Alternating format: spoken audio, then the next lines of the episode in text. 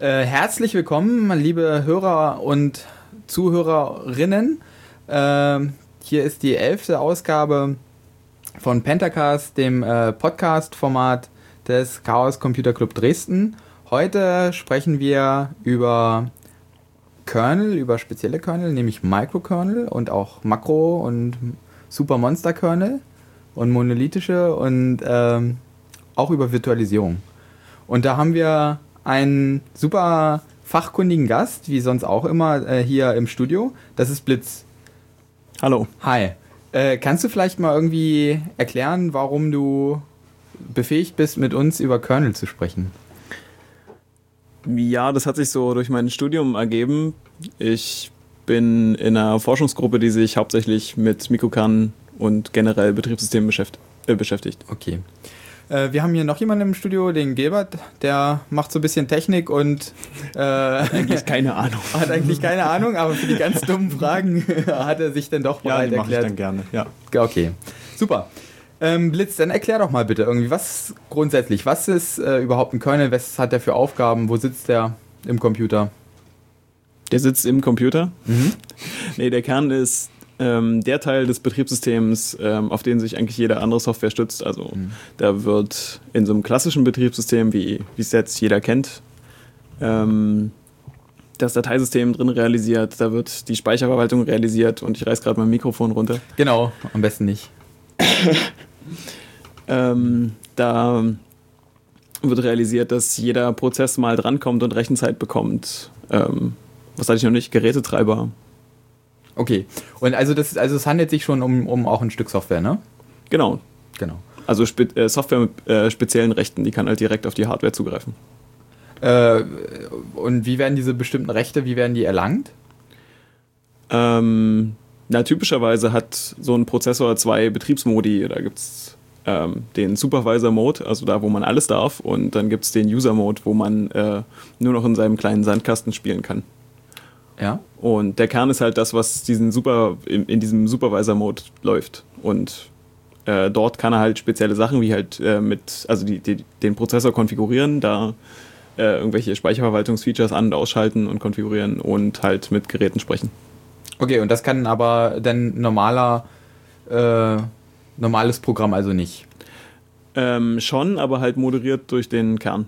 Also quasi für die normalen Programme bildet dieser Kern eine Möglichkeit, auf diese Hardware irgendwie zuzugreifen. Genau, der bildet halt eine Abstraktionsschicht. Da mhm. sieht dann ähm, jede Tastatur gleich aus, obwohl es vielleicht verschiedene Hardware-Tastaturen gibt. Mhm. Und also ist quasi auch der Kern, der, das Herz, das innerste Leben eines Betriebssystems. Genau. Wenn äh, der Kern kaputt ist, geht gar nichts mehr. Dann ist vorbei. Okay. So, und in welche Arten von Kernen unterscheidet man da? Also, wir haben ja, also hauptsächlich soll es heute hier um, um Microkernel gehen, aber es gibt ja auch noch irgendwie monolithische und hybride Kerne. Kannst du vielleicht irgendwie, dass wir da uns da mal ein bisschen vortasten? Na, historisch gewachsen ist halt der monolithische Kern, wo man halt ähm, alles so in den Kern reintut. Also genau das, was ich so erwähnt habe, Dateisystem, äh, Netzwerk, Treiber, ist alles der Kern. Und das hat keiner erfunden, das ist einfach so historisch gewachsen. Mhm. Ähm, davon also, das ging auch dann direkt los. Also man hat das äh, von Anfang an, weiß nicht, wann, wann gab es so die PC-Entwicklung 60er Jahre oder so und dann. Naja, ich denke mal, die, die Software aus den 60ern, die würde man heute so nicht mehr wiedererkennen. Also das wäre schwer, da die heutigen Begriffe drauf anzuwenden. Mhm. Ähm, aber unsere Vorstellung von so einem Kern ist halt durch, durch Unix geprägt worden. Und ähm, Unix gibt es jetzt schon recht lange, wie so 71, 72. Mhm. Und da ist es, da ist halt alles, was da ähm, spezielle Rechte brauchte, wurde halt einfach im Kern implementiert. Und als man Anfang der 80er halt festgestellt hat, dass es irgendwie nicht so sein müsste, hat man halt angefangen, ähm, sich aufs Wesentliche in dem Kern zu beschränken. Was muss da wirklich drin sein? Und ähm, das nennt man dann halt Mikrokern. Okay, aber kannst du vielleicht nochmal irgendwie ähm, vielleicht ein paar prominente Beispiele nennen für so einen, für so einen monolithischen Kern? Du hast so gesagt, so ein, so ein Unix-Kernel, äh, also Kern und Kernel, das ist auch, das bezeichnet die gleichen äh, Teile des Betriebssystems? Genau. Na, klassische monolithische Kerne sind äh, die Kerne von äh, Linux, bei Windows streiten sich Leute, aber die meisten sagen, es ist ein monolithisches, monolithisches Betriebssystem. Ähm, Solaris, was gibt es noch so an spannenden Betriebssystemen, die man vielleicht kennen könnte? Äh, BSD? Hm. Genau, BSD ist auch ein, also ein richtiger Unix-Kern. Mhm. Ähm, Mikrokerne wirklich prominent ist da, ich glaube, in der Popkultur keiner. Ähm, höchstens Mach. Mach Mhm. ist der Ur-Mikrokern. Ähm, in vielen Telefonen ist heutzutage so ein Mikrokern drin. Mhm. Ähm, im, und macOS hat so eine Art Zwischenform, die haben den Mach-Kern genommen und da noch Sachen rangebaut und das, fällt dann so in die Hybrid-Kategorie. Okay, aber äh, vielleicht ähm, gucken wir uns noch mal ein bisschen diese, diese monolithischen Kerne an, dass, dass man sich da noch ein bisschen äh, erstmal, äh, sag ich mal, historisch äh, ein bisschen mit diesem Gewachsenen, mit diesem her Althergebrachten beschäftigt. Äh, was, äh, also das ist alles ein großer Haufen, ein großer Haufen Code.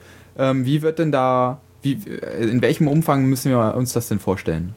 Sind das irgendwie 10.000 Zeilen Code oder irgendwie Linux ist ja 10 Millionen Zeilen oder 50 Milliarden oder? Ähm, ja, wenn man das aus der historischen Perspektive betrachtet, also Unix hieß ja Unix im Vergleich zu Multics, weil es einfach war. Ah, mhm. Und ähm, so im Laufe der Dekaden wurde das halt größer und so ein normales, also so ein aktuelles Windows oder Linux hat halt mehrere Millionen Zeilen Quellcode. Mhm. Wie wird das denn da organisiert, dass die einzelnen äh, Teile miteinander gut klarkommen? Gibt es da irgendwelche Richtlinien oder wie ist das? Ja, prinzipiell kann man da halt nur die, die Methoden von, von guter Softwareentwicklung anwenden, nämlich Modularisierung und naja, aufpassen halt, dass Mhm. das alles klappt. Aber so, äh, es gibt halt keine, also diese Regeln werden nicht strikt durchgehalten. Also man kann da auch einfach quer vom Keyboard-Treiber in den Netzwerkstack irgendeine Funktion aufrufen. Mhm.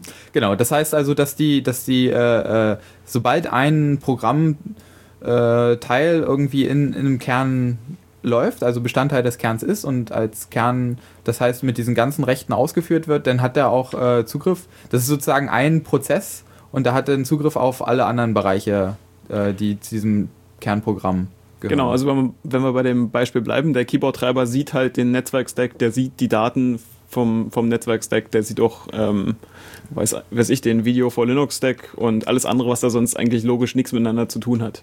Und wenn ähm, da irgendwas kaputt ist und da mal ein Pointer verfolgt wird, der ins Niemandsland zeigt, dann wird auch irgendwas überschrieben. Okay. Also das ist halt äh, ein bisschen, bisschen auch die äh, Gefahr, die da auch die Experten, sag ich mal, immer wieder äh, betonen. Kannst du denn irgendwie sagen, äh, was die Vorteile sind? Also da wird ja irgendwie letzten Endes äh, überhaupt nicht von abgewichen, also seit 30 Jahren.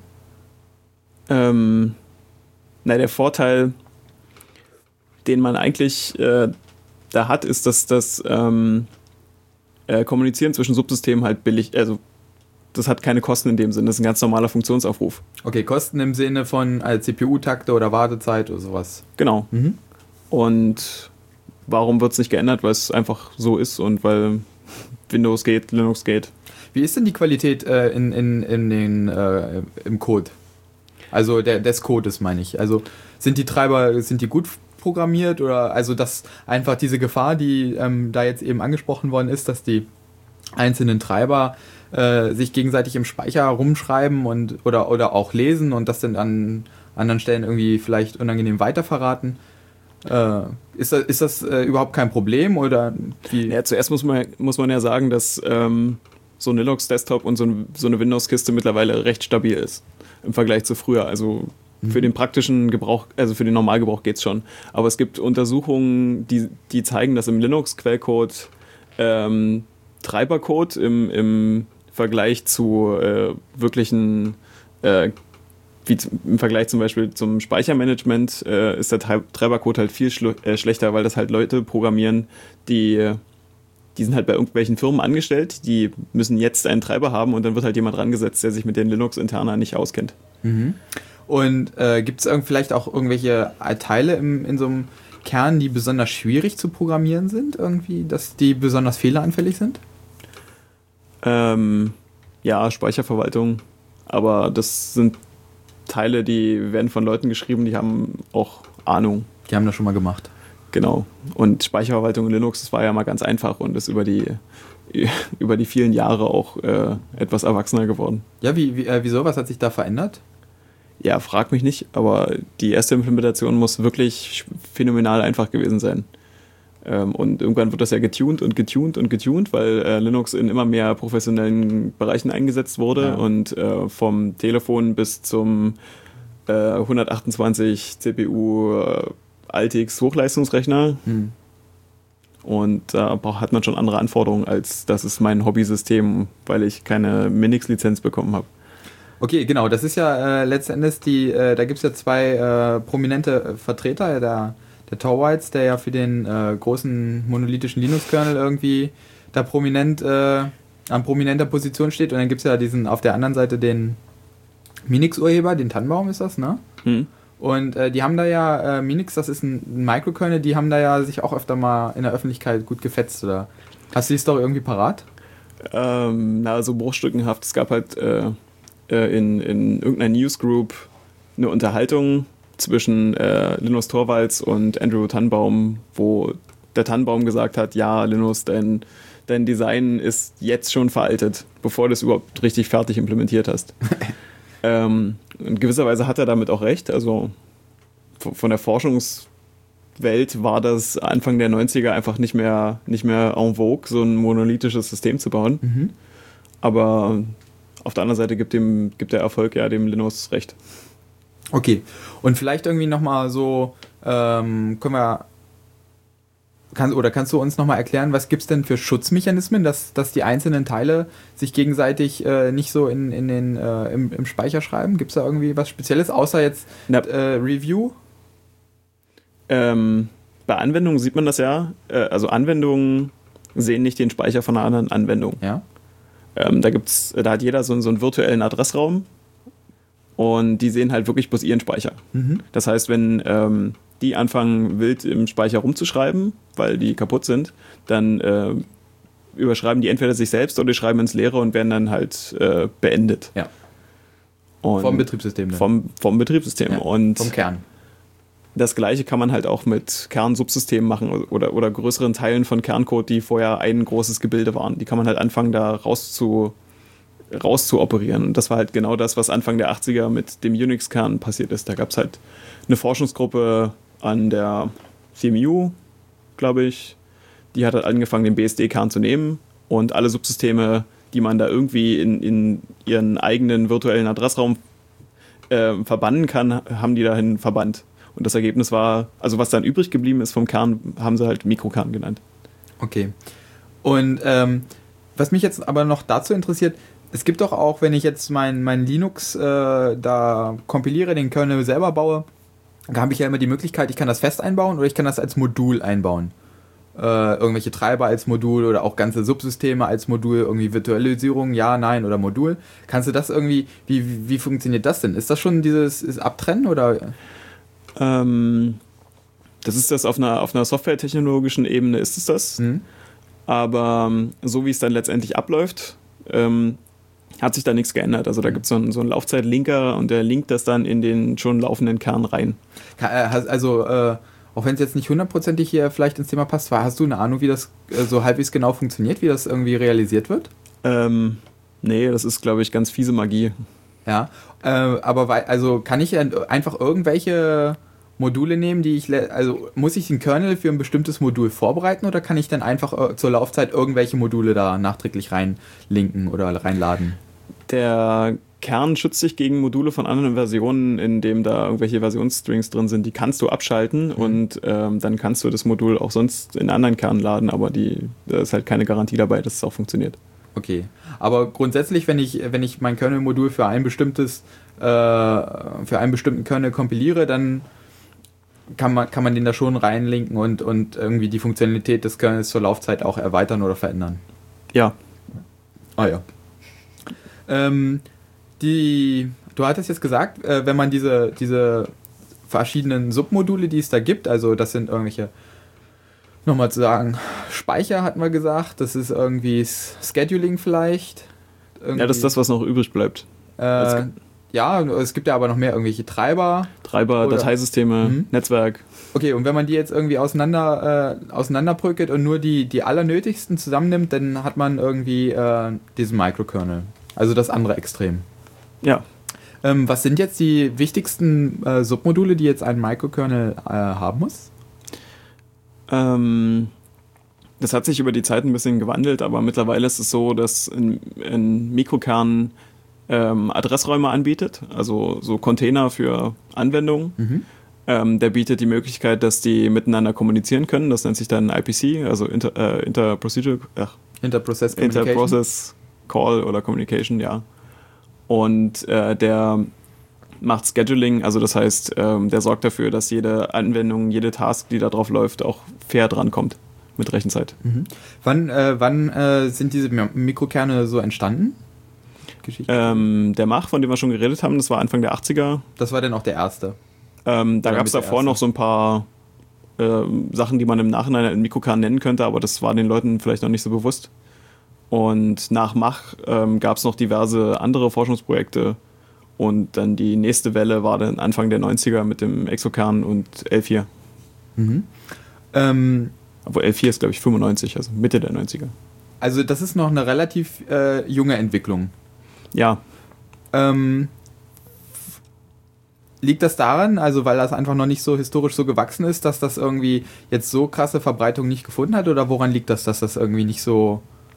ich glaube, die Notwendigkeit war früher nicht da. Ich meine, es gibt. Ähm, Aber ich meine auch heutzutage, also du hattest ja gesagt, okay, es gibt da irgendwie dieses macOS, das kann man sagen, dass das eventuell so ein Microkernel benutzt und dann gibt es das noch im Handy, aber äh, letztendlich, wenn das irgendwie do- doch irgendwie viel sicherer ist oder irgendwie schon noch kleiner oder cooler oder so. Das Problem ist einfach, dass es, ähm, also dass Windows halt eine riesige Marktmacht hat Mhm. und ähm, solange du nicht 100% kompatibel bist oder um Welten besser, wird, wirst du Windows nicht ersetzen. Und deswegen, also ich meine, warum benutzen Leute, warum haben Leute so lange Windows ME benutzt? Ja, also letztendlich, ich muss auf der Arbeit auch jetzt irgendwie Windows benutzen. Ich frage mich eh, wieso Leute überhaupt Windows benutzen. Das ist ja. äh, Aber ich meine, bei, bei Windows 98 und äh, Windows ME, da war halt jedem bewusst, dass es so nicht weitergeht und trotzdem haben die Leute das benutzt, weil die einfach, also zum einen nicht wussten, dass es eine Alternative gibt und zum anderen ähm, die Alternative nicht, nicht gut genug war. Ja, aber ja, also ich glaube letzten Endes, äh, du sagst jetzt, die Leute wussten, dass das da nicht weitergeht. Das glaube ich, das ich nicht. Also ich glaube mal ganz einfach, dass, äh, dass eh 99% der Computerbenutzer eh keine Ahnung vom Gerät haben. Ne? Die müssen Ja, das halt das- irgendwie benutzen und so. Und Das soll man ja auch gar nicht, also ich meine, das verlangt ja auch eigentlich keiner, das ist auch viel zu viel verlangt. Ich meine, ähm, wenn du Auto fahren willst, dann musst du ja auch nicht im Detail erklären können, wie dein Motor funktioniert. Ja, das ist richtig. Du musst wissen, wo das, äh, wo das Gaspedal ist und das Lenkrad und dann los geht's. Aber da können wir jetzt eine, eine ganz neue, interessante Diskussion aufmachen. Also le sollen Leute, ich meine, letzten Endes, äh, so, so ein, so ein Microkernel, der, da argumentieren ja auch viele, der äh, ist, ist modularer gehalten, der ist kleiner insgesamt. Äh, das, das kann man auch besser verstehen, auch gerade für die Lehre ist das gut und um sich da reinzutasten. Und äh, gerade, man kann ja sagen, wenn jetzt die, die wir immer mehr zu so einer Informations- und Kommunikationsgesellschaft wo, äh, ähm, mutieren, wo immer mehr äh, äh, Wichtigkeit auch in diesen elektronischen Informationssystemen irgendwie äh, ist, dass man die auch gerade verstehen muss, um einfach äh, gewisse Medienkompetenz und gewisse Kompetenzen einfach im alltäglichen Leben zu haben. Da kann man auch sagen, okay, ich, also die Leute müssen das verstehen. Also jedenfalls gibt es Leute hier im, im Dresdner CCC-Umfeld auch, die das so äh, in ihren Blogs irgendwie proklamieren. Ähm, richtig, also die, die, die Schule versagt da momentan ein bisschen, die Grundlagen der elektronischen digitalen Gesellschaft äh, irgendwie den Schülern klar zu machen. Hm. Aber ähm, ich weiß nicht, das ist. Ja, ist ein bisschen, ist ein bisschen äh, utopisch. Ne? Also ich glaube, mein Vater, der, der, äh, wenn er das jetzt noch irgendwie verstehen müsste, was er da benutzt, dann wird er ganz, wird das gar nicht benutzen. Also da bin ich auch froh, dass er da ein bisschen klickt. Ja, man könnte zum Beispiel Schülern lieber erklären, was, wie so Public Key Cryptography grob funktioniert. Hm. Also, dass es da einen öffentlichen Schlüssel und einen Geheim gibt und Ja. wie das funktioniert. Weil ich meine, für die meisten Leute ist das auch ein großes Geheimnis. Und so tut sich eigentlich der komplette PC. Der Rechner ist für die meisten Leute einfach nur eine Blackbox, die ein Display hat und das zeigt bunte Bilder an. Da kann ich mir das Internet angucken mit. Ähm, du hattest ja jetzt irgendwie gesagt, äh,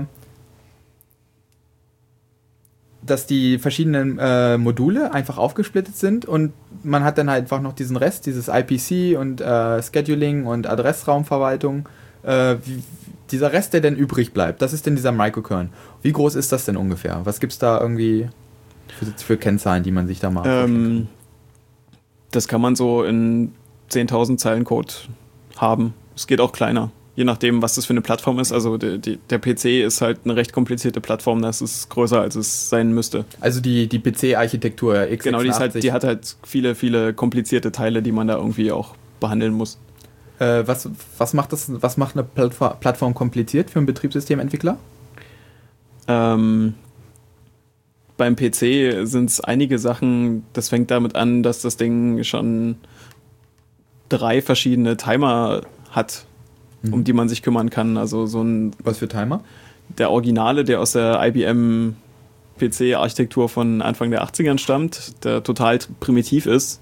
Dann High Precision Timer und ähm, dann gab es irgendwann mal den, den PM-Timer, um, der auch noch weiter tickt, wenn dein Rechner in irgendwelchen Sleep-Modi ist.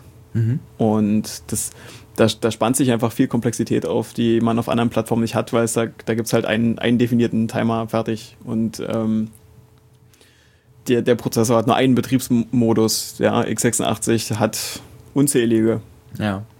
Und das ist die Frage, wie viel man davon unterstützen will. Also äh, diese Betriebsmodi sind jetzt diejenigen, wo du gesagt hast, mit diesen Privilegien. Naja, nicht nur das, also das gibt's und zum anderen halt auch, will ich meine 16-Bit DOS-Anwendungen in äh, direkt ausführen. Mhm. Dafür gibt es halt auch Betriebsmodi. Virtual äh, 68, ach 68, Virtual x86 Mode, wo ja. man da 16-Bit-Code ausführen kann und sowas ist. Das ist halt, weiß nicht, das Feature-Set ist halt sehr barock. Also bei diesen Privilegien, da gibt es ja beim 86er einen Kernel-Mode und noch vier oder fünf User-Modes. Werden diese verschiedenen User-Modes auch noch genutzt? Oder? Ja, der, der x86 hat vier Ringe, heißt es da, also Schutzringe. Davon ist halt Ring 0 der am höchsten privilegierte, der kann halt direkt mit Geräten sprechen und dann gibt es halt noch drei verschiedene äh, weniger privilegierte Modi. Hm. Und das war mal so gedacht, dass man jetzt Treiber in Ring 1 laufen lässt und andere Sachen in Ring 2 und mhm. die Anwendungsprogramme dann in Ring 3 und die, die spannen dann halt so eine, so eine Schutzhierarchie auf. Mhm. Ähm, hat, soweit man das weiß, eigentlich nur ein Betriebssystem jemals benutzt, das war OS 2. Mhm. Und alle anderen. Was war das für ein Kern? OS 2. Ja, aber war der monolithisch oder war der. Der war, ich würde sagen, monolithisch. Okay. Also, das war ja der, die Gegenentwicklung zu Windows NT. Mhm.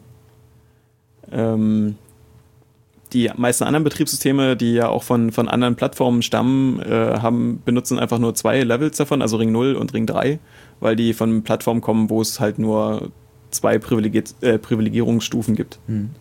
Was ist, äh, was ist so ein einfacher äh, Prozessor, eine einfache Prozessorarchitektur, für den man sein Betriebssystem äh, implementieren kann? Ja, das ist momentan eine schwierige Frage, weil ich, man könnte jetzt ARM sagen, also der, der Prozessor, der halt in fast jedem Telefon drin steckt. Ja. Aber bei ARM ist die Komplexität bei anderen Stellen.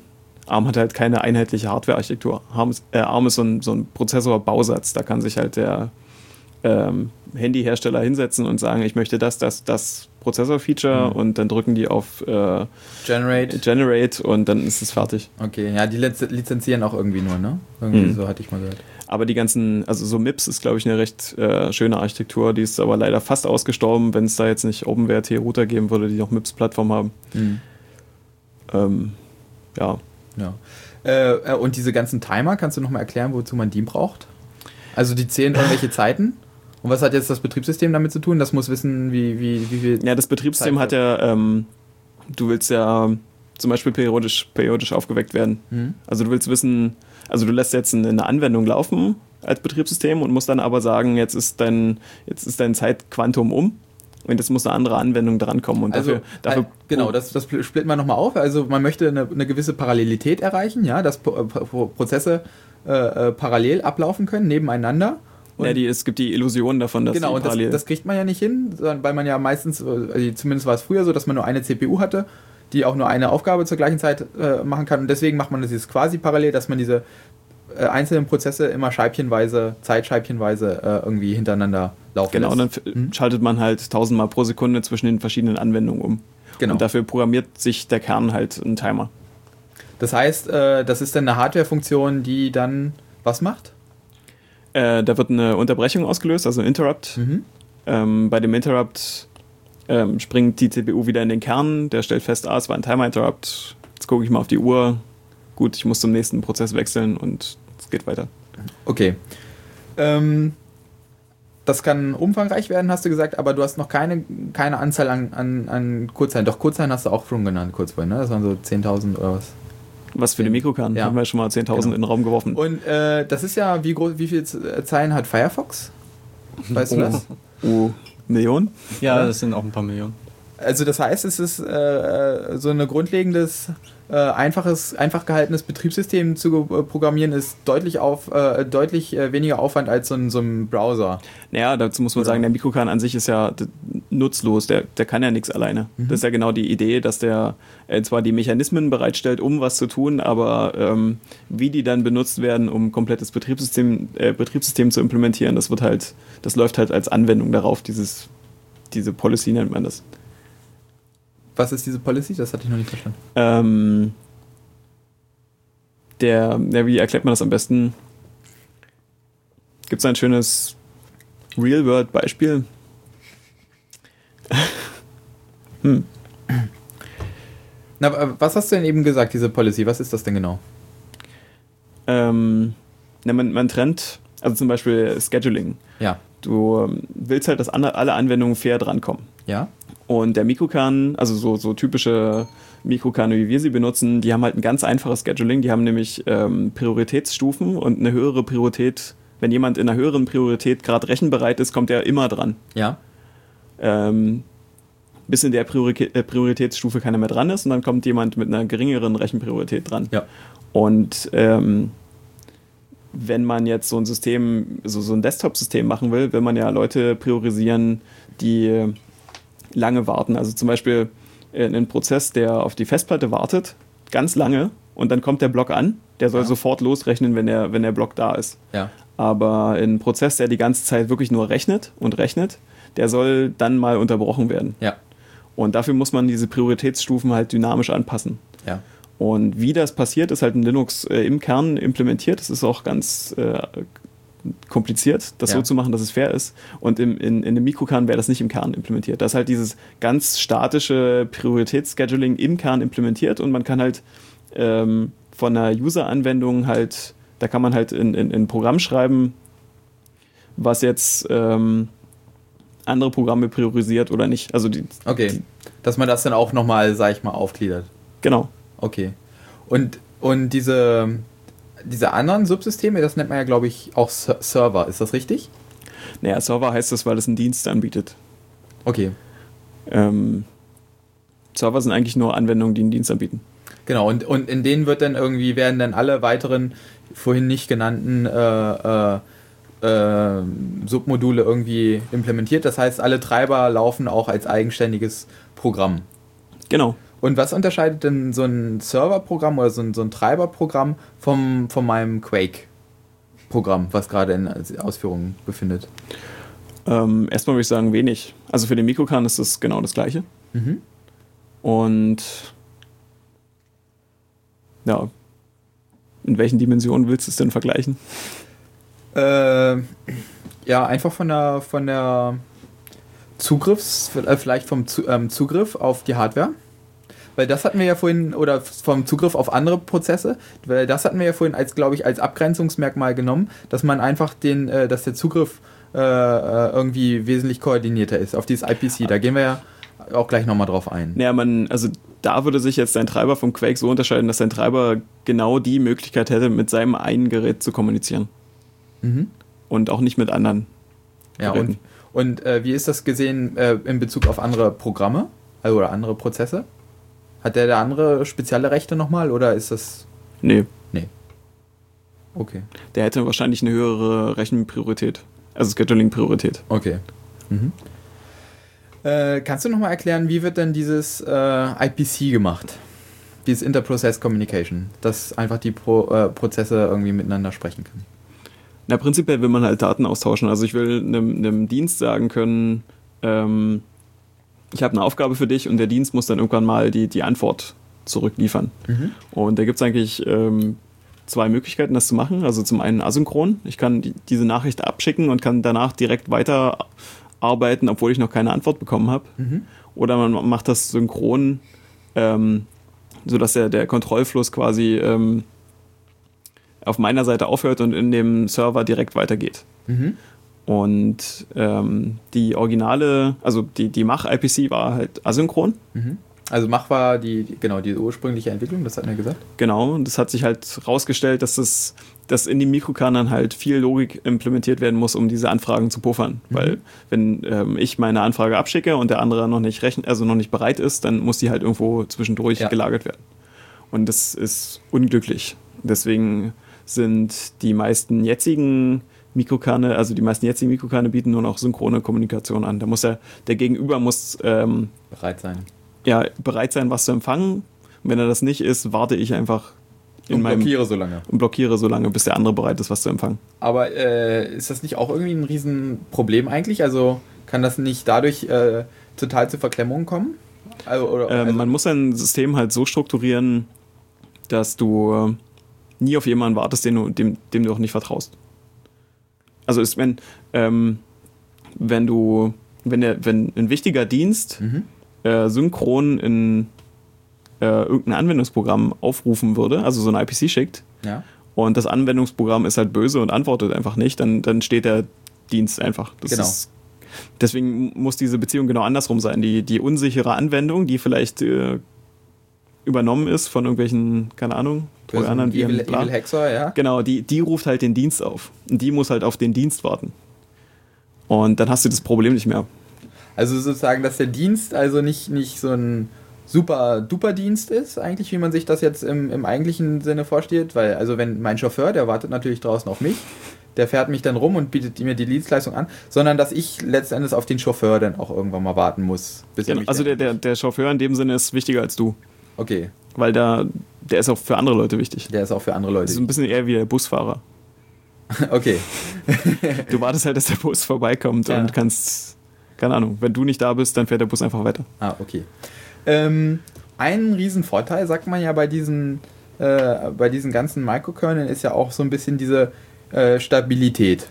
Dass, wenn irgendwas nicht, nicht funktioniert, so ein Server, der abschmiert, dass man den nochmal neu startet. Ja, Hast du da irgendwie was zu sagen? na, die Gruppe um Andrew Tannenbaum hat halt Minix geschrieben und in Minix geht das. Mhm. Da gibt es ähm, Treiber, wie zum Beispiel ein Netzwerktreiber. Wenn die abstürzen, werden die einfach neu gestartet. Und Vom, Betriebssystem aus, also vom Microkernel selber, oder muss man das. nee, da gibt's, also es hat mit dem Mikrokern erstmal wenig zu tun. Mhm. Da gibt es halt einen, einen extra Dienst, der Reinkarnationsdienst. Ja? Der äh, kriegt halt mit, ah, so ein Treiber antwortet mir nicht mehr und starte ich halt mal einen neuen. Mhm. Und gerade bei Netzwerk ist halt ein, ein, ein schönes Beispiel, weil da passiert auch nichts Schlimmes. Also da verliert man auch keine Daten. Da kommt man vielleicht ein Paket nicht an, aber da äh, man im Internet eh nicht davon ausgehen kann, dass 100% der Pakete ankommen, ähm, Na, aber wieso? Dann sind doch alle, alle Verbindungen sind dann mitgerissen, oder? nee, da gibt es halt den Unterschied, dass ähm, es gibt ja den, den Netzwerkkartentreiber, also das Ding, was ähm, Pakete in die Netzwerkkarte steckt. Ja. Und dann gibt es ähm, den TCP-IP-Stack. Das ist das Ding, womit die Anwendungen reden, um eine TCP-Verbindung aufzubauen. Okay, also der Netzwerkkartentreiber, der übersetzt dann zwischen, zwischen Layer, äh, OSI Layer 2. Ja, ich glaub schon, ja. Und, und OSI Layer 3, ist das so richtig? Nee, zwischen 2 und 1? Nee, keine Ahnung. Der, der Netzwerkkartentreiber, also jetzt ganz ähm, salopp gesprochen, der kriegt, ähm, Die Ethernet-Pakete. der kriegt irgendwie 1500 Bytes und sorgt dafür, dass die aus dem Ethernet-Port rausfallen. Mehr macht er nicht. Ja. Und der IP-Stack ist dafür, dass der, der kriegt halt größere Blöcke und muss die halt in TCP-Pakete aufteilen. Der muss sich darum kümmern, dass ähm, verlorene Pakete nochmal gesendet werden und all sowas. Okay. Mhm. Und deswegen ist es auch nicht schlimm, wenn der Netzwerkkartentreiber neu gestartet wird, weil er hat keinen Zustand, der muss sich nichts merken. Mhm. Aber dieser IP, äh, Genau, wenn der abstürzt, ist natürlich schlecht. Also da gehen zumindest alle ähm, Verbindungen drauf, die den benutzen.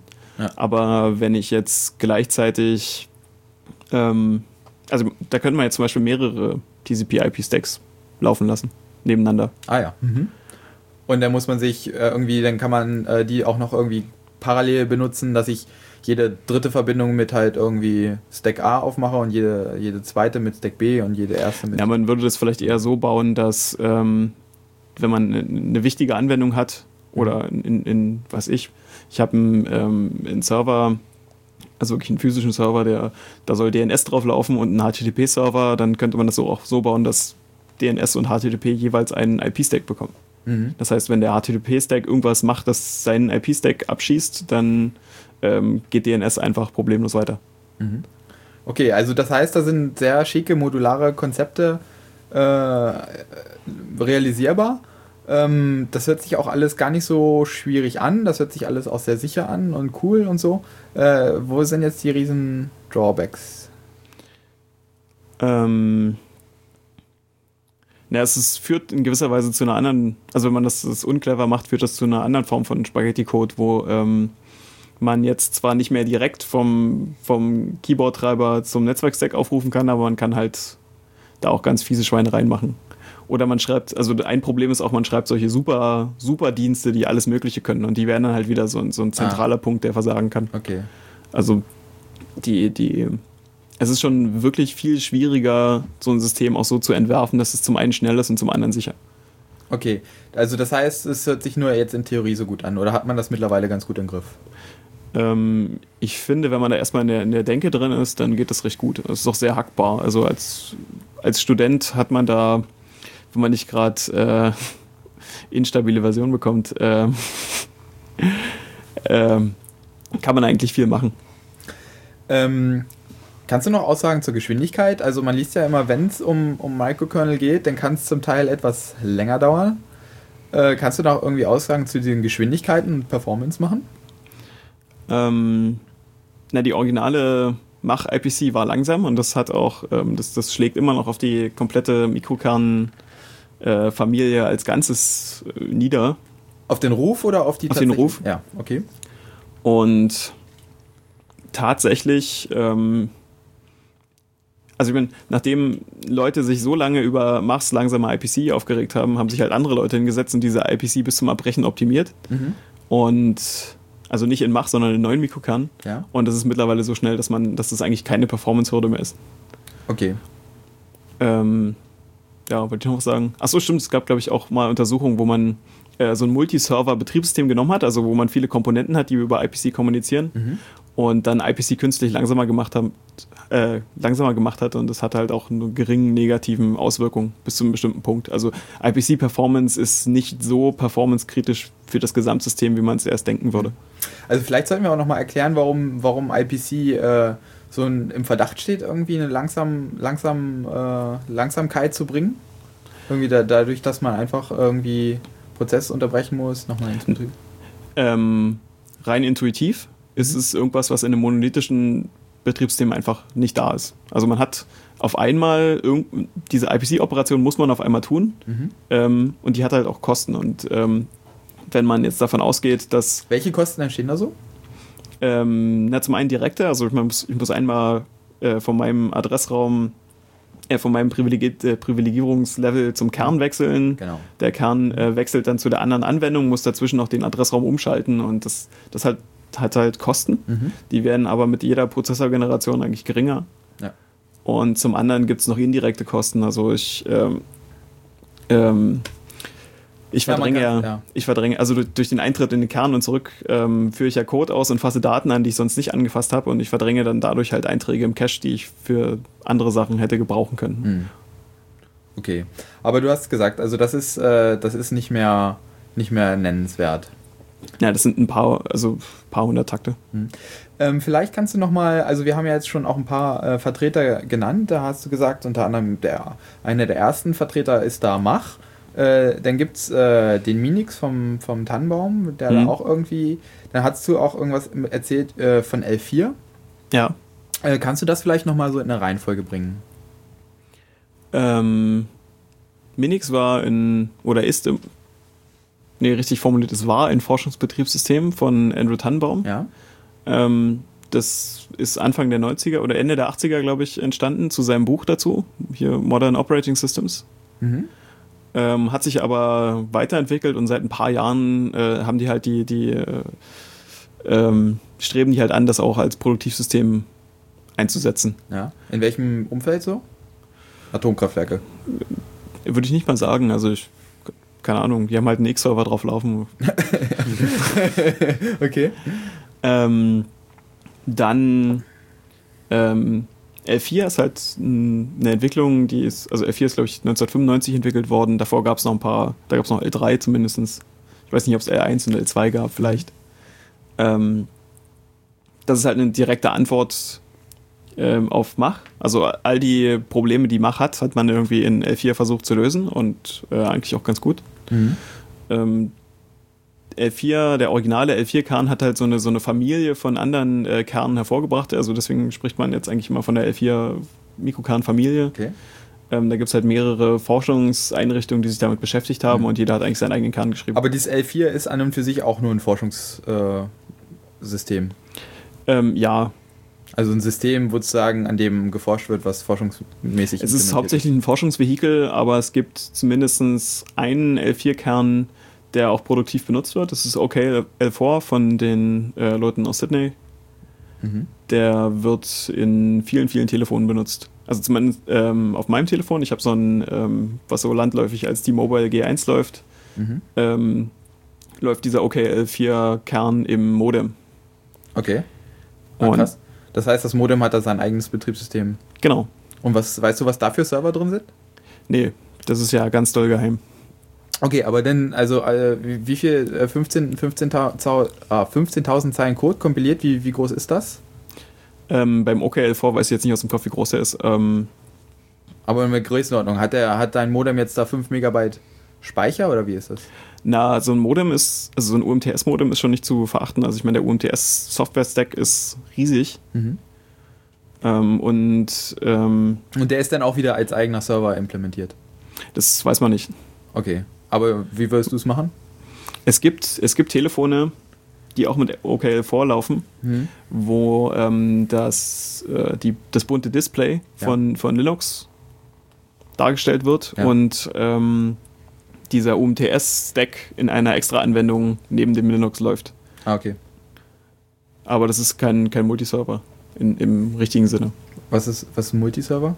Also das, da gibt es halt äh, mehr oder weniger nur zwei große Dienste, nämlich das Linux und den UMTS-Stack. Ah, okay. Hm. Und der Mikrokern ist halt nur dazu da, dass wenn du dein äh, Linux geroutet hast, dass du nicht an die, an die, an die ganz geheimen Geheimnisse in dem An die UMTS-Stack Stack-Geheimnisse, Genau. ja, ja. Also das ist nicht, um, um, um die Benutzer zu schützen, sondern das ist eher um das Intellectual Property von den UMTS-Stack-Betreibern. Na, ja, schützen. also das, das, der Punkt ist einfach, auf so einem normalen Telefon sind zwei Chips drin. Hm. Das sind meistens auch sogar zwei ARM-Chips. Mhm. Und die sind wirklich aus, aus Software, von der Softwareseite nicht notwendig, weil der eine Chip könnte auch sowohl den UMTS-Stack fahren als auch die, das bunte Display. Hm. Aber da man ja Angst hat, dass äh, Leute lernen, wie man UMTS benutzt, macht man Mhm. das extra. Ja, ich glaube, die Argumentationsweise ist einfach bei den Telefonmenschen, die, ähm, sag ich mal, im Telefonnetzen im Vergleich zum, zu, zu äh, Computernetzwerken ist ja so, dass die, dass eine ganz andere Intelligenz im Netzwerk steckt und dass die, dass die äh, auch, sag ich mal, na, einfach auch geschichtstechnisch schon da auch eine ganz andere Hoheit irgendwie in Anspruch nehmen. Also das heißt, die, die, äh, das war früher so, dass man ja die Modems, die mussten alle postzertifiziert sein und Nee, so, da durften so normale Leute gar nicht ran. Und Das die ist so ein haben- Insider-Club halt. Ja. Die, die wissen, die kennen halt die Mitspieler und die wissen, dass sich die alle nett verhalten und man Genau. möchte halt nicht, dass da Leute reinkommen und da böse Sachen im Netz machen. Genau, die wollen sich einfach gegenseitig vertrauen und darum. Das darum ist genau, also der Zustand, der im Internet irgendwie mal 1985 geherrscht hat. Ja. Und man sieht ja, dass, ähm, also wenn man den, den Chaos Communication Kongress ein bisschen verfolgt, sieht man, dass da in der äh, Mobilfunksache viel Bewegung drin ist. Und In der GSM-Sache, ne? Also einen offenen UMTS-Stack habe ich so noch nicht. ich denke mal, UMTS wird wahrscheinlich übersprungen werden, weil äh, der Standard nach UMTS ist wieder ein bisschen schöner. LT. Genau. Da äh, gibt es vielleicht auch nochmal hier eine coole Ausgabe zu. Habe ich schon ein bisschen was in Planung, aber kann sich noch ein bisschen hinziehen. Ähm, okay, äh, gibt es noch was zu L4 zu sagen? Ist das besonders cool oder besonders normal oder besonders uncool? Na, L4 hat halt eine lange Entwicklung hinter sich. Also, naja, lange. Im Computersinn ist das jetzt, sind das jetzt 15 Jahre. Mhm. Und ähm, da hat sich schon einiges getan. Das originale L4 unterscheidet sich schon enorm von, von den aktuellen L4-Versionen. Mhm. Also zu L4 kann man, also was man vielleicht da auch noch anmerken sollte, ist, dass eine L4-Version, nämlich SE L4, der erste wirklich verifizierte Kern ist mathematisch, der ist mathematisch korrekt. Okay. Das Ähm. heißt, man ist da irgendwie durchgegangen, hat irgendwie äh, äh, bewiesen, also man, man, man geht von einem sicheren Zustand in einen anderen sicheren Zustand über. Genau, also man, man formulierte halt formal irgendwelche Sicherheitseigenschaften, nämlich dass ähm, äh, kein Benutzerprogramm Kernspeicher lesen kann zum Beispiel Mhm. oder verändern kann und dann äh, wirft man das in so einen großen Theorembeweise rein, so einen halbautomatischen und äh, nach fünf Jahren, ich glaube fünf Jahre haben die gebraucht, kommt dann mal das Okay raus. Und dann weiß man, dass, die, dass der Kern an sich äh, äh, sicher ist. Ne, man Oder weiß, man dass weiß, der dass der die Spezifikation erfüllt. Also Okay. das ist natürlich, wenn die Spezifikation Ja. falsch ist, dann hat man nichts gekonnt. Okay, also das heißt, äh, man, man hat da irgendwelche theoretischen äh, Theoreme aufgestellt, nur letzten Endes mit dem Kern kann man ja, wie du vorhin gesagt hast, auch nichts. Ja, man braucht ja Sachen, die drauf laufen. Er braucht halt die Server, genau. Und die hat man auch bewiesen oder eher noch nicht? Noch nicht, aber das ist halt das Ziel. Okay, in den 15, 15 Jahren. Die Erkenntnis dabei ist einfach Mhm. die, dass man äh, 10.000 Zeilen Code schon mathematisch verifizieren kann, ja. aber halt es hat fünf Jahre gedauert. Ja. Und ähm, der, mit der Größe des Codes wächst der Aufwand, das zu verifizieren, exponentiell. Okay. Das heißt, ähm, man schafft es vielleicht noch 15.000 Zeilen in, in 20 Jahren zu verifizieren. Ja. Ja, ist übertrieben. Aber auf jeden Fall schafft man keine 2 Millionen Zeilen zu verifizieren. Okay. Ähm, ein wichtiges, großes äh, Stichwort ist ja auch immer noch Hurt. Geschrieben H-U-R-D. Äh, was ja irgendwie GNU-Betriebssystem sein sollte. Oder GNU-Kernel, ist das Na, richtig? der, der Richard Stallman, Mhm. der Mitte der 80er, äh, das ist auch eine ganz interessante Geschichte, der war im AI Lab am CMU, Mhm. MIT, MIT. Irgendwo, keine Ahnung. Ähm, genau, und die haben halt äh, Lisp-Machines gebaut, beziehungsweise Software dafür. Und irgendwann wurden da Firmen ausgegründet. Und er hatte halt das Gefühl, dass die, dass man durch die Firmen, keine Ahnung, dass es, dass die, dieses friedliche Miteinander, was vorher existiert hat, also dass irgendjemand Code schreibt und irgendjemand anderes sagt, oh, das ist cool, das will ich auch benutzen und hackt da mal was, was anderes an dem Code rum und MIT war er, hatte ich kurz nachgucken. ja. Ähm, die, dieses, dieses Code-Sharing ist halt verloren gegangen. Auf einmal wurden halt Firmen ausgegründet und er konnte halt den Quellcode von seinem Betriebssystem nicht mehr sehen. Ja. Das fand er uncool. Ja, ist ja auch Und- richtig so. Genau. Und was, also nicht nur das Betriebssystem, sondern all den Tools. Früher war das so, da gab es ein großes äh, Verzeichnis, da war halt der Quellcode für alles drin. Ein Git-Repository. Ein Git- das gab es leider. Ähm, und der hat deswegen halt das GNU-Projekt ausgerufen, ähm, was das Ziel hatte, so eine Art von Unix frei zu implementieren. Also frei in dem Sinne, dass jeder an den Quellcode kann. Ja. Und der hatte angefangen mit Emacs und so einem C-Compiler. Also nicht nur Betriebssystem, sondern auch Userland. Also also Betriebssystem im Sinne, also das Betriebssystem so weit gefasst, dass man, dass es ein benutzbares System ist. okay, Und eine es- Softwaresammlung, die sozusagen, mit dem man irgendwie Computer betreiben kann, so dass man auch irgendwie zu Ergebnissen kommt. Genau, und Ende der 80er gab es dann halt äh, einen Texteditor, also Emacs, und es gab einen C-Compiler, das war der GCC Hm. und noch so ein paar andere kleine Sachen, aber ähm, das lief halt alles noch auf irgendeinem proprietären Unix. Mhm. Und da kam halt die Idee auf, dass man halt dann auch noch diesen, diesen Betriebssystemkern ersetzt. Ja. Und das sollte halt Hört werden. Ähm, Hört, und hört. hört, hört. Äh, und da ja die Leute alle aus der Forschungsecke kamen, war das halt auch klar, dass es ein Mikrokernsystem werden muss, Ja. weil alles andere ist ja obsolet. Ja, okay. Und da fing man halt an, den Mikrokern zu nehmen, den man damals zur Verfügung hatte, Mach. Und dann hat man halt angefangen, darüber in die restlichen Betriebssystemdienste zu implementieren. Ja, die Leidensgeschichte ist halt, dass es immer noch nicht fertig ist. Seit wann hatten die angefangen? Ich glaube so um 90. Um 90. Also äh, vor L4 angefangen Ja. und nach L4 immer noch nicht aufgehört. Gibt, Naja, zwischen, Mhm. zwischendurch, es gibt ja so eine Debian-Version für Hört und da lief auch irgendwann mal Gnome drauf. Also es ist nicht so, dass es unbenutzbar wäre, aber in Release gab es halt nicht. Dann ist Leuten irgendwann mal vor sechs Jahren oder so aufgefallen, dass das äh, Mach auch ein unglücklicher Kern ist. Mhm. Und dann hat man halt Alternativen gesucht, dann wurde Hurt kurzzeitig auf L4 portiert, das ist aber eingeschlafen, das Projekt. Mhm. Und dann gab es halt Pläne, das auf einem anderen Mikrokern zu portieren, der Mhm. da Coyotos hieß. Das ist aber auch nicht so richtig weit gekommen und Aber dümpelt so vor sich hin. Und woran, wa- was ist jetzt so blöd an diesem Mach? Warum geht das nicht voran? Ich glaube, das Problem an Mach ist einfach, dass der langsam ist. Und ähm, Und das liegt dann aber da an der IPC oder? Mache das Problem, dass er immer noch zu groß ist und dass jeder Kerneintritt in Mach richtig teuer ist. Ah, genau. Und, und Mach ist aber also diese Grundlage für Hört. Genau. Genau, okay. Ähm, Da gibt es auch GNU Mach. okay. Aber auch noch nie. Also nur von gelesen oder auch mal angeguckt. Nee, es ist irgendwie, es fetzt irgendwie nicht. Für dich gibt es nur L4. L4 und sonst nix. Da. Na, es gibt noch so ein paar spannende Sachen. Also der Exokern vom MIT, Hm. aber es ist halt schwer, mit sowas zu experimentieren, wenn da die ganzen Leute nicht in der Gegend sind, die Ahnung davon haben. Ja. Ähm, äh, eine Mischgruppe aus diesen beiden Extremen sind ja diese Hybridkerne. Kannst du da was zu sagen? Ähm, na, die, die, das Problem, was man da zu lösen versucht, ist einfach ähm, bei den verschiedenen Subsystemen des Betriebssystems, die halt so als extra Dienste auf dem Mikrokern Mhm. laufen, will man halt die Kommunikationskosten wegoptimieren. Diese Und das- IPC. Genau, und das macht man einfach, indem man ähm, die Dienste nimmt, die wieder in das Kernimage linkt und dann laufen die alle im Kernadressraum und dann wird ein IPC wieder ein normaler Funktionsaufruf. Okay, aber dann hat man äh, was gewonnen. Also okay, gewonnen hat man dadurch eventuell, dass man, dass man einfach die Kommunikation ein bisschen optimiert hat, aber Also das Ganze heißt Co äh, Co-Location mhm. und das kann man so machen, dass man zu Testzwecken die ganzen Dienste als extra Prozesse laufen lässt und im Produktivsystem werden die dann halt alle ins Kernimage gelinkt und laufen im Kernadressraum. Das Mhm. heißt, dass dein, dein Testsystem hat dann halt diese, nimmt, also ist halt langsamer, weil es wirklich IPC machen muss und das Produktivsystem, das ist dann alles schön schnell.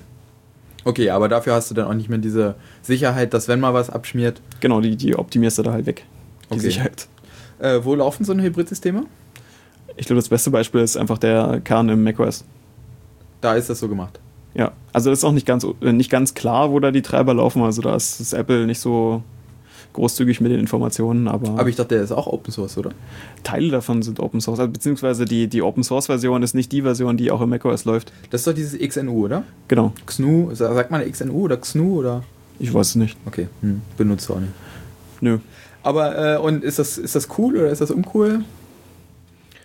Ähm, na, bei Benchmarks schneidet, glaube ich, macOS immer mit am schlechtesten ab. Ja. Aber da die halt eine flotte Oberfläche dafür gebaut haben, die sich sehr äh, responsive anfühlt, merkt das keiner. Ja, außer wenn man mal irgendwie, äh, ich glaube, viel übers Netzwerk kopieren. Also da, Dann ist dazu der Kern. da macht er gar nichts mehr. Also ich weiß nicht, woran das liegt. Ich glaube, äh, nee, ich, um ehrlich zu sein, habe ich noch nicht so genau rausgefunden. Aber wenn man einfach mal ein paar, paar Gigabyte, irgendwie 100 Gigabyte oder so übers Netzwerk kopiert, dann äh, ist die Maschine quasi nicht mehr benutzt. Das haben die, die Microsoft-Leute aber auch erst in den letzten Windows-Versionen so richtig hingekriegt. Also so in der Windows 98-Zeit Mhm. und Windows ME, da kannst du Netzwerk auch knicken an Mhm. Performance. Ähm, vielleicht, äh, und, und, und äh, worum geht das? Äh, Oder wo, wo war das bei denen? Also. Das Windows, also die, die Codebasis von Windows ME und Windows 98 und Windows 95. Nee, aber, aber äh, woran hat es gelegen bei denen, dass das irgendwie so Ich ein hab- Problem war? Ich habe keine Ahnung. Ich meine, ähm, die, die ganze, der ganze Windows ME-Zweig ist ja mehr oder weniger weggeworfen worden. Okay, Wird schon einen guten Grund gehabt haben. okay. Ähm, vielleicht ein Begriff, den man oft im, äh, im Umfeld der Betriebssysteme auch noch hört. Ähm, das ist äh, POSIX. Kannst du das da vielleicht irgendwie einordnen? Ähm, POSIX ist der Portable- Portable, Open. Ja, guck mal, guck mal nach. Ja, okay. Ähm, das ist eigentlich der Unix-Standard. Also das, das definiert so, so ein paar grundlegende Eigenschaften, die das Betriebssystem haben muss. Portable Operating System Interface. Genau. Mhm. Und also da sind dann so das Dateisystem und wie so Open Read Write sich auf so einer Datei verhalten und die ganzen C-Funktionen, die da existieren müssen und wie so eine Shell aussieht, das ist alles in, in POSIX definiert. Im Prosa. Ja. Und da kann man sich dann halt zertifizieren lassen und dann ist man halt in Äh, dann ist man halt ein richtiges Unix in Anführungsstrichen Mhm. und das Lustige ist halt, dass ähm, Windows ist zertifiziert, POSIX, Ja, ja. und Linux nicht. Weil die einfach das Geld dann nicht ausgeben, oder? Naja, ich glaube, es ist auch schwierig zu zertifizieren, wenn ja jeder sein eigenes Linux bauen kann. Also das müsste ja dann irgendwie so Red Hat oder so. Okay, das ist also letztendlich dann nicht nur in Bezug auf den Kernel, sondern das ist dann äh, in Bezug auf das ganze Userland und welche Funktionen der Ähm, Kernel ich glaube, der, der Kern, wie man den Kern dann baut, ist da gar nicht festgelegt. Also das ist Mhm. einfach nur das Interface, was halt für die Anwendung da sein muss. und- Okay. Ich weiß auch gar nicht, wie das mit der, da gibt es noch die Single Unix Specification, die gehört da auch irgendwie mit dazu. Mhm. Das, das Problem war ja, dass bei Unix, ähm, da gab es irgendwie so einen Spruch, ähm, es gibt so viele Unix-Standards, dass du dir eins aussuchen kannst, was dann auch passt. Ja, Die, die sind natürlich nicht kompatibel, wie man sich das vorstellen kann. na klar, sonst äh, bräuchst du ja auch nichts, nichts Verschiedenes aussuchen. Ähm, ein wichtiger Grund, warum wir uns ja heute getroffen haben und das äh, auch so ein bisschen als Aufhänger ähm, hier nehmen wollten, das ist Virtualisierung. Kannst du nochmal irgendwie erklären, was die Virtualisierung, die jetzt für den Laien am Anfang jetzt gar nicht so viel mit Microkernel oder Kernel zu tun hat, was dann das doch irgendwie mit damit zu tun hat? Ähm, ja, hat es direkt was mit Mikrokern zu tun? Weiß ich nicht. Du bist hier der Fachmann. Also zum einen Virtualisierung heißt halt, dass ich ähm, nicht nur den, den Speicher abstrahiere, wie bei virtuellem Speicher, sondern halt äh, auch noch die ganzen anderen Hardware-Geräte und Prozessorfunktionen. Mhm. Und dann kann man halt ähm, in ein anderes Betriebssystem wie eine normale Anwendung starten. Okay. Das ist Virtualisierung. Und das kann man jetzt benutzen, um verschiedene Dienste auch wieder in, äh, zu isolieren, indem man Ja. die in verschiedene virtuelle Maschinen steckt. Ja. Und da gab es gestern, vorgestern, eine Ankündigung von äh, Joanna Rutkowska. Mhm. Die, das ist die Frau, die mal Bluepill geschrieben hat. Bluepill ist ein ähm, Rootkit, Trojaner Rootkit, Rootkit, sagt die. Mhm. Rootkit, ähm, was äh, vor, vor einem Windows startet und äh, danach sieht es für das Windows aus, als wäre alles ganz in Ordnung, aber der Bluepill kann halt äh, beliebige Sachen da manipulieren oder mit aufzeichnen. Das ist sozusagen, äh, das ist dann das eigentliche Betriebssystem, was zwischen, also oder das eigentliche Programm, was zwischen der Hardware und der und dem Windows läuft und und äh, da genau, dann das hat halt, hat halt volle Kontrolle. da, Und das, genau, das dann noch Und das Windows kriegt das hat halt keine Möglichkeit rauszufinden, dass das gerade passiert. Ja. Und die Frau hat halt ähm, jetzt ein neues Betriebssystemkonzept vorgestellt, was Mhm. eigentlich gar nicht so neu ist bei genommen hingucken. Mhm. Und ähm, die teilt halt den normalen Desktop auf in, in so eine Shopping-VM, in eine Arbeits-VM oder Banking. Also VM ist immer Virtual Machine. Genau. Kannst du noch mal sagen? Also Virtual Machine ist also virtuelle Maschine, äh, eine Maschine, die also nicht wirklich da ist. Also das Nein. ist dann einfach nur ein Programm oder was? Das ist ein komplettes Betriebssystem mit Anwendung. Also das ist ein Computer, der als Programm läuft sozusagen. Genau. Mhm, okay. Und äh, was sie gemacht hat, ist einfach, äh, nimmt halt verschiedene virtuelle Maschinen, Ja. äh, in denen du Anwendungen laufen lassen kannst, die halt verschiedene äh, Sicherheitsansprüche haben. Also du hast halt eine virtuelle Maschine für deine Bankanwendung und Mhm. eine fürs normale Rumbrowsen im Web. Ja. Und da schreibt man dann, also da gibt es dann halt noch eine schicke Oberfläche dafür, damit es immer noch so aussieht, als wenn die Anwendungen alle auf einem Desktop da erscheinen. Ja. Und dann hat man halt von der Sicherheitsperspektive schon viel gewonnen. Okay. Und das ist halt, gen also da setzt man eigentlich genau das um, was man in der Mikrokern-Welt schon seit 20 Jahren jetzt propagiert oder schon eigentlich seit den 80ern. Nämlich, dass man ähm, Subsysteme mit ihren Anwendungen, also zum Beispiel die, das Banking-Subsystem, also wenn man das ganz abstrakt sieht, ähm, dass man das völlig abkapseln kann von ähm, anderen, unsichereren Diensten. Ja. Okay, das heißt, die kriegt da jetzt viel Medienwind, äh, vor allen Dingen, weil sie auch, äh, naja, weil sie eine Frau, Frau ist, das kann ich jetzt so nicht sagen, aber äh, die, kriegt da ja sehr viel Medienwind. Wieso, wieso äh, ist das so, wenn da nichts Neues bei ist? Ähm, ja, da braucht man dann, glaube ich, einfach Marketing-Talent. Okay, also die, das hat sie, die hat das ja schon, die hat ja schon mehrere Sachen. äh, und, ja, und sie fängt auch nicht von Null an. Also sie, sie benutzt ja ähm, Xen, den Ja. Xen Hypervisor. Also Hypervisor ist halt ähm, das, was der Kern im normalen Betriebssystem ist, ist halt der Hypervisor für virtuelle Maschinen. Mhm. Ähm, und sie benutzt halt Linux für die virtuellen Maschinen. Und da ist es halt Mhm. nur noch, ähm, in, da muss man halt nur noch zusammenstecken, die verschiedenen Komponenten. Okay. Ähm, sowas ähnliches äh, gibt es ja hier von den L4-Leuten auch. Ist das richtig irgendwie, dass da. Na, es gibt ein Projekt, das hat, äh, das ist nicht genau L4, also das heißt Nova. Mhm. Ähm, das ist ein neuer Hypervisor, der halt nach Mikrokern-Gesichtspunkten gebaut ist. Also in, in diesem Hypervisor ist halt gen genau das drin, was drin sein muss. Mhm. Und dazu, Das ist was, genau? Was muss äh, in einem Hypervisor drin sein? Also Lass das mich raten. Adressraumverwaltung, IPC und, und Scheduling. äh, richtig und dann halt zusätzlich noch die Virtualisierungsfunktion. Äh, die, der muss halt die Virtualisierungsfunktion des Prozessors nach außen anbieten als Interface. Ja. Und darauf kann man dann halt. Das ähm, heißt also, dass äh, die, die neuen Prozessoren haben irgendwelche coolen Funktionen, die äh, Virtualisierung erleichtern. Genau, aber das, das reicht halt nicht, um virtuelle Maschinen starten zu können. Also man braucht noch Gerätemodelle. Mhm. Also man muss Software haben, die ähm, versteht, was passieren soll, wenn ähm, so ein Betriebssystem auf so ein Register, Hardware-Register zugreift. Mhm. Und die laufen, also die, diese Hardware-Modelle laufen dann wieder als normaler Benutzerprozess. Mhm. Und jetzt kann man sich hinstellen und sagen, oh, das ist ja wieder ganz langsam.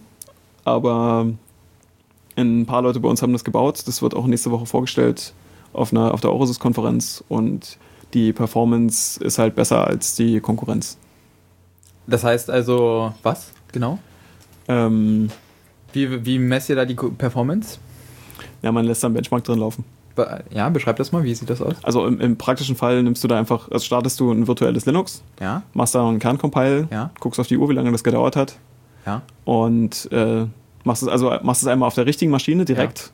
Dann machst du das in, in KVM, der Linux-Virtualisierungslösung. Dann machst du es mal mit Xen, dann machst du es mal mit Hyper-V, der Microsoft-Virtualisierungslösung und dann machst du es mit äh, dem System, was bei uns entwickelt wurde und dann siehst du, dass unseres da das schnellste ist. Oh, cool. Oh. Und äh, macht man das dann auch also parallel? Man startet also zwei virtuelle Linux-Instanzen und kompiliert da irgendwie einen Kernel und äh, guckt dann, wer da am schnellsten fertig ist? Oder macht man das nur immer mit einem? Das ist dann schon ein bisschen schwerer zu vergleichen. Sollte man eigentlich auch mal tun. Warum äh, ist das schwerer zu vergleichen? Naja, gibt es so ein paar Effekte, die da auftreten können, so ein bisschen unglücklich, dass die sich. Also, wenn die zu beiden Zeiten genau das Gleiche machen, ist es vielleicht. Also, ich weiß nicht, ob das einfach ein sinnvoller Benchmark ist. Ja, die äh, Sin- Sinnhaftigkeit der Benchmarks ist ja eh immer ein bisschen, also ein Benchmark macht man sich so, damit äh, gestaltet man sich so, damit man selbst gut abschneidet. Das kann man ja grundsätzlich schon mal so sagen, oder? Ähm, Benchmarks, wenn man immer nur einen Benchmark benutzt, hat man, äh, optimiert man zwangsläufig irgendwie auf den einen Mhm. Benchmark. Ja. Da gab es doch mal hier diesen, diesen Kühlschrank, der, äh, der äh, prüft, ob er in so Testbedingungen gerade ist, irgendwie die, Genau, ne, und dann in so einem speziellen Sp- Hyper-Sparmodus schaltet und wenn diese Tech Testbedingungen nicht herrschen, dann äh, äh, verbraucht er volle Energie. ganz konkret ist das bei ähm, Compiler-Benchmarks, Ja. beziehungsweise Benchmarks, wo Compiler eine besondere Rolle spielen, nämlich ähm, Spec, Spec CPU. Ähm, Spec ist so eine ganz bekannte Benchmark-Reihe. Mhm. Und es gibt halt Compiler, die erkennen, oh, das ist jetzt ein Spec-Benchmark, dann Mhm. hole ich mal den handgeschnitzten Assembler-Code jetzt aus der Datenbank und spuck den aus, anstatt dass ich sonst ausspucken würde. Ja. Und das ist halt schon, das ist halt schon bescheißen. Okay, äh, das hört sich ja jetzt aber, wenn du sagst irgendwie, äh, dieser neue coole Hypervisor, ähm, den ihr da jetzt irgendwie vorstellt, äh, der ist so super schnell, äh, das hört sich ja hervorragend an. Will man das zu Hause auf seiner eigenen Hardware laufen lassen? Das ist prinzipiell ein Forschungssystem, also in absehbarer Zukunft wahrscheinlich nicht. Äh, war Xen nicht auch ein Forschungssystem? Irgendwie von der Mm. englischen Uni so und so? Nee, würde ich, Cambridge würd ich nicht so sagen. Die haben sehr viel, ähm, sehr viel Medienwind gemacht. Aha, also das Produktivsystem unterscheidet vom Forschungssystem nur den Medienwind. Und da sind die Dresdner irgendwie nicht so gut, oder wie? Ja, der, das Problem ist einfach, wenn man da Leute gewinnen möchte, die das produktiv einsetzen, dann muss man auch Support leisten und Dokumentation schreiben. Und Mhm. die Kapazität hat man als normalsterblicher Lehrstuhl einfach nicht. Okay. Aber also äh, wenn jetzt, äh, das ist die Dokumentation, die da mangelt. Ich meine, letztendlich, das eine kommt doch aber auch ein bisschen durch das andere. Wenn man eine vernünftige Doku hat und dann kriegt man eine Anwenderbasis und dann kriegt man eine Community und dann kriegt man irgendwie. Ja, so eine Community könnte man sicher aufbauen. Also die, Mh, es gibt eine Ausgründung von unserem Lehrstuhl, die, die G-Node Labs, und die versuchen genau das. Und man sieht halt, dass es ein recht schwieriger und steiniger Weg ist. naja, okay. Also von, von, einer, von einer Benutzerbasis von null auf ähm, eine signifikante Zahl zu kommen, das dauert schon echt lange. Na, auf jeden Fall.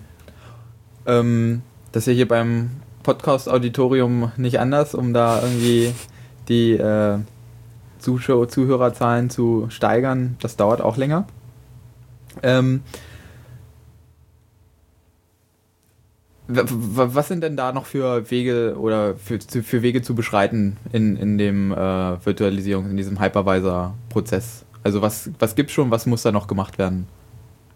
Was du meinst von der Softwareseite, Ja, was die genau. Software noch machen Mhm. muss? Ähm, in dem Hypervisor steckt halt bloß die Funktionalität, um, um diese Virtualisierungstechnik nach außen anzubieten. Also Ja. da, da, das ist nur ein Puzzlestück und die ganzen anderen Puzzlestücke, die laufen dann halt wieder als extra Anwendung. Okay, was sind die anderen Puzzlestücke? Ähm, Geräteemulation, ähm, Netzwerk Okay. und Das heißt, ich könnte den, mir ein Linux installieren, das hat aber keinen Sound, das hat kein Netzwerk, das hat kein. Äh, eine Festplatte muss es ja irgendwie haben. Nö, du kannst dem auch, du kannst den Linux-Kern noch direkt in den Speicher Ah, schreiben hm, und okay. anspringen. Also ich meine, das kann er halt nicht nach außen kommunizieren. Ja. Und so wird es auch mit, momentan noch gemacht. Nee, wir sind schon recht weit. Also wir haben ähm, Gerätemodelle für ACI, also SATA und für Netzwerk Mhm. und das funktioniert soweit schon. Und den Rest, die restlichen Geräte kann man direkt durchreichen. Und ist denn. Äh, ist das ein offenes Projekt später? Also, wenn das dann. Es Oder? gibt, es, es gibt eine Alpha-Release von Weihnachten. Ja. Ähm, seitdem hat sich aber einiges getan und ähm, wir haben momentan noch ein Projekt laufen, wo wir das, äh, die Gerätevirtualisierung noch verbessern und wenn das in einem Zustand ist, wo wir das rausgeben können, also wo, wo man damit als Dritter was anstellen kann, dann Mhm. machen wir das auch. Okay, und dann GPL oder Das ist unter der GPL. TU, TUDL. Nee, das ist Nee. wirklich GPL. Mhm, okay. Ähm, ich hatte, genau, du hast ja gesagt hier, äh, da gab es hier vorgestern, das ist äh, sogar genau vorgestern gewesen, diese heiße Meldung Sicherheit durch Virtualisierung, ähm, wo dieses bekannte Prinzip äh, benutzt wird. Ähm, du hattest aber auch, wenn du Heise regelmäßig liest, am 17.03. Äh, die äh, heiße Meldung, Studie, Server-Virtualisierung führt zu weniger Sicherheit. Wie kannst du denn diese beiden gegenläufigen Heise-Meldungen, von denen du vielleicht sogar gar nicht so genau den Inhalt kennst, aber so aus dem Bauch heraus.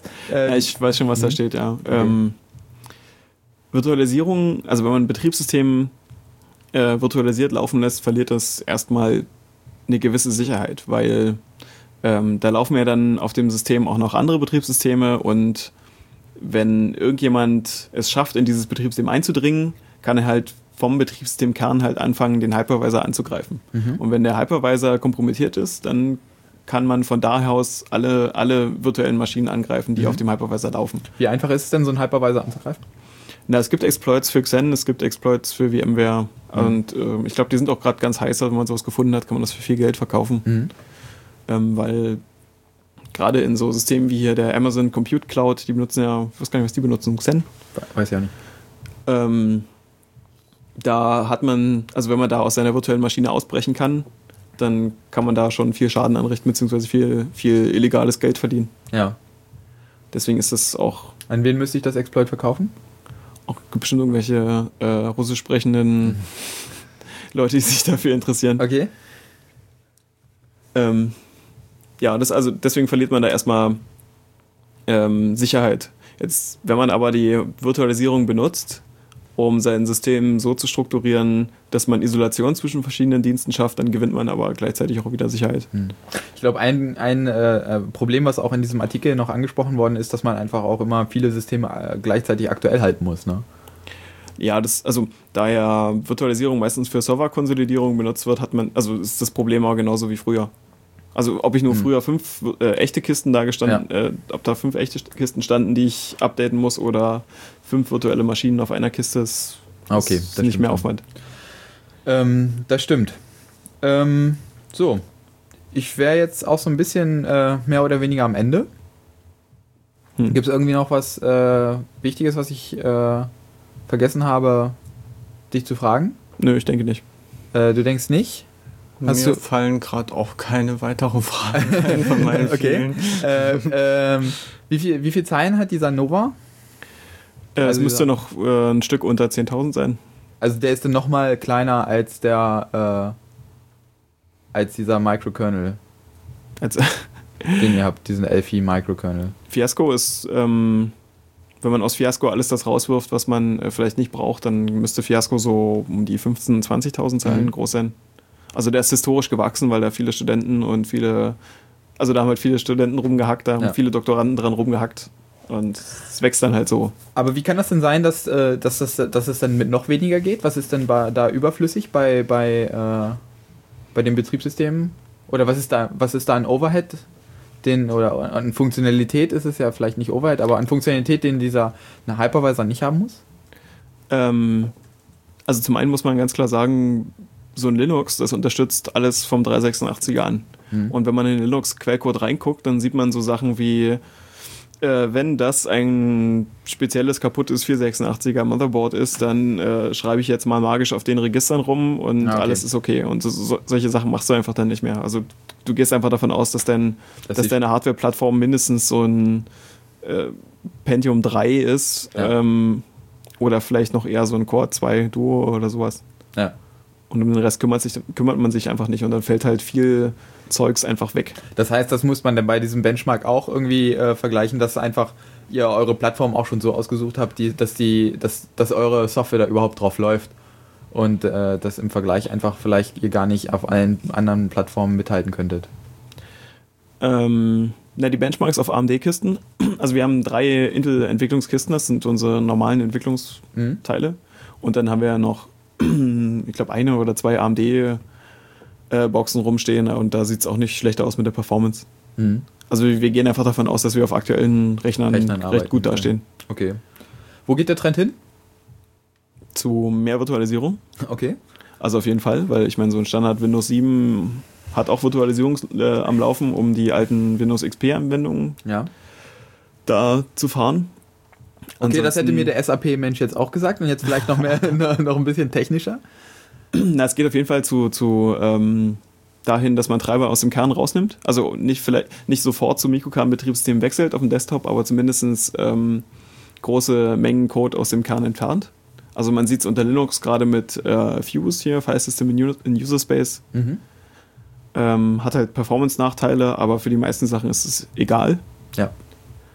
Ähm, in der Mikrokernwelt, also ich denke mal, Mikrokerne werden sich sehr durchsetzen, äh, überall da, wo man keine Rückwärtskompatibilität braucht, also vor allem bei Telefonen.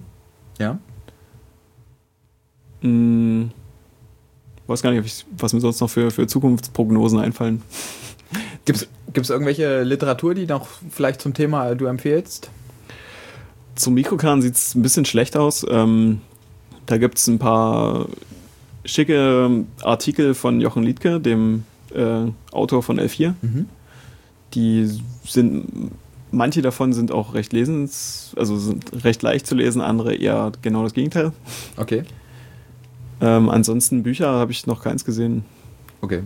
Also, keine Ahnung, ich glaube, steht im, im Modern Operating Systems vom Tannenbaum irgendwas drin? Na, da ist der Quellcode, ne? Teil Ja. 2. Von Minix? Ja. Echt? Ja. Wahrscheinlich habe ich noch nie so weit geblättert in dem Buch. Nee, nee, das ist Teil 2, der muss, ist ein extra Band. Der muss ja extra. Ah, das ist ein extra Band. Ja. Den, den leitet sich halt nie jemand aus. Der ähm, und mit den Hypervisoren? Hypervisern? Ähm, na, da ist die Entwicklung noch voll im Gange. Mhm. Also in KVM, in dem Linux-Hypervisor, hat sich viel getan. Mhm. Auch in Xen hat sich eigentlich viel getan, obwohl äh, Xen so ein bisschen am Aussterben ist, hat man Na, immer da das Gefühl. heute auf Heise doch auch die Meldung. Ich gucke hier gerade. Äh, Xen irgendwas, bla bla bla. Ja, doch hier. Virtualisierung. Xen sucht mit äh, Version 4 auf Anschluss. Genau. Also die wollen auch aktuell bleiben und nutzen da irgendwelche Betriebssysteme. Das Problem bei Xen ist halt, ähm, es gab halt Zeitpunkte, wo die von großen Linux-Distributoren benutzt wurden, also Red Hat und Mhm. ich weiß gar nicht, wie es bei SUSE aussah, da habe ich nicht so, dem bin ich nicht so gefolgt. Aber Red Hat Enterprise Linux hatte halt Xen als Virtual, äh, Virtualisierungslösung dabei mhm. und das ist halt vor einer Weile rausgeflogen. Weil das hat mehr Probleme gemacht als KVM. Dann hat man halt zu KVM gewechselt. Mhm. Ja, die coolen Leute benutzen eh KVM, ist das richtig? Oder? Ähm, ja. Ja. Also ich hatte früher auch mal Xen am Laufen, aber das setzt sich nicht durch. Also da hat man auch keinen Gewinn gegenüber KVM. Äh, wo, also, was sind die Vorteile von KVM? Also, ich kann ein paar nennen. Das ist zum einen mal Nested Virtualization, dass man in einer virtuellen Maschine noch eine virtuelle Maschine fährt. Ich glaube, das geht nur auf AMD, oder? Also ich geht, es ist nur für AMD implementiert so. Ist auf jeden Fall nur von KVM äh, geboten.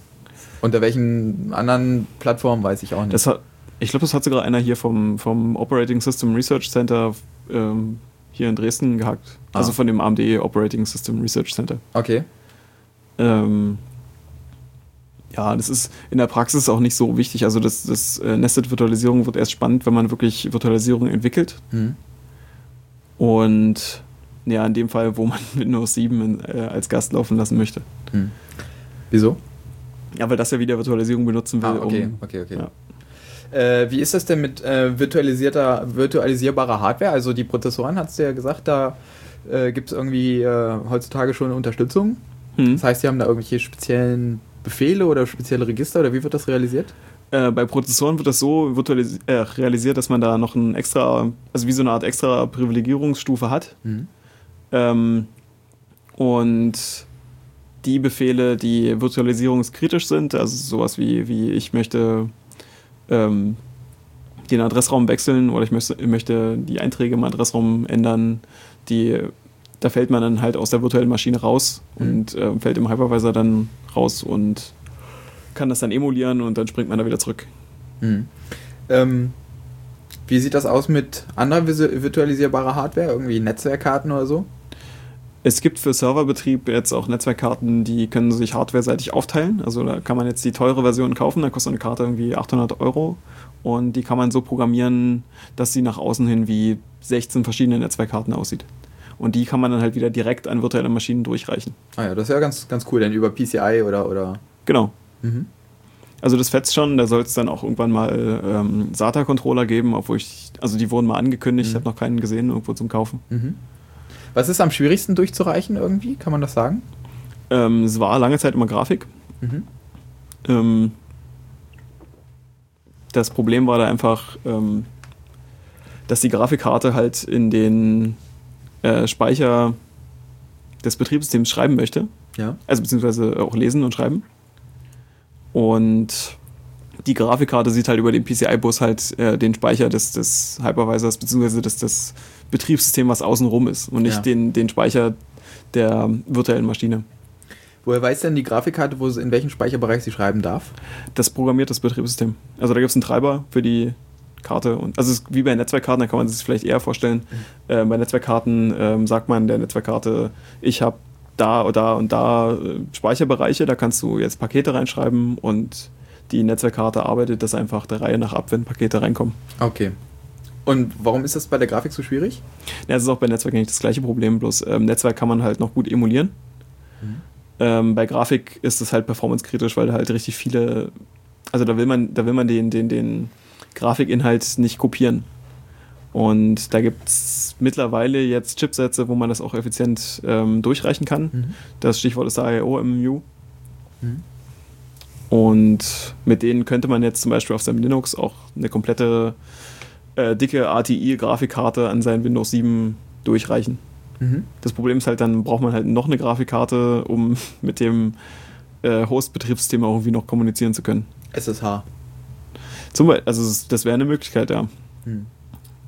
Also, dass dann dein Windows 7, deine Windows 7 VM automatisch startet und du dich bei SSH in dein Linux einloggst. Aber dann ist die Frage, warum du dann dein Windows 7 nicht einfach so startest und das Linux in der VM laufen lässt. Weil du dann, äh, weil Windows keine, keine SSH-Server hat. Doch. Oder, die, oder beziehungsweise du mit einer SSH auf einer Windows-Kiste relativ aufgeschmissen bist. Richtig. Außer du hast Cygwin installiert oder so. Ja. Aber ey, äh, ist, ist ja auch aufgefallen, dass Cygwin total langsam ist irgendwie? Also gerade wenn es um Ähm. Festplatten-IO ist? Echt, ich weiß es nicht. Ähm, ich weiß, dass Fork, Hm. also der klassische Unix System Call in, in Cygwin richtig langsam ist. Aber ich weiß auch gar nicht, wie, was die tun, um das zu implementieren. Man will es vielleicht auch gar nicht wissen. Nee, okay. Na gut, äh, äh, tut vielleicht auch nicht mehr ganz äh, so viel zur Sache. Ich merke schon, äh, du bist ja öfter mal am Gehen etwas. ich bin auch schon langsam müde oder schon eigentlich auch die, die ganze Zeit nicht so viel geschlafen. Ich bedanke mich sehr herzlich bei dir, wenn du jetzt nicht noch irgendwie was äh, hinzuzufügen hast. Nö. Na, vielen lieben Dank fürs Kommen. Äh, wir haben da ja Kein vielleicht Problem. noch so ein, zwei potenzielle Themen uns mal überlegt, äh, die wir in der Zukunft abarbeiten möchten. Ja. Ähm, an alle, die äh, bis hierhin zugehört haben, da möchte ich auch äh, recht herzlich äh, bedanken, dass ihr soweit zugehört habt. Äh, vielleicht habt ihr Feedback, das könnt ihr uns äh, schicken und da gibt es mehrere Kanäle. Einmal mail.c3d2.de per E-Mail und wir haben auch äh, einen coolen Twitter-Account, äh, ist mir heute aufgefallen, äh, den ich jetzt auch bei mir im, im Twitter-Programm da irgendwie eingerichtet habe und da kann ich besser und schneller auch mal reagieren und schreibe auch mal Neuigkeiten. Ich hatte zum Beispiel auch auf, auf Hörerfragen hatte ich mal requestet, äh, ist leider heute keiner hatte irgendwelche Fragen zum Thema Malke-Kernel. Ähm, auf Twitter sind wir Pentaradio. Ne? Und da könnt ihr irgendwie abonnieren, uns folgen und, äh, und mit uns im Dialog treten. Gut, dann bis bald, wenn es wieder heißt Pentacast. Ciao. Ciao. Ciao.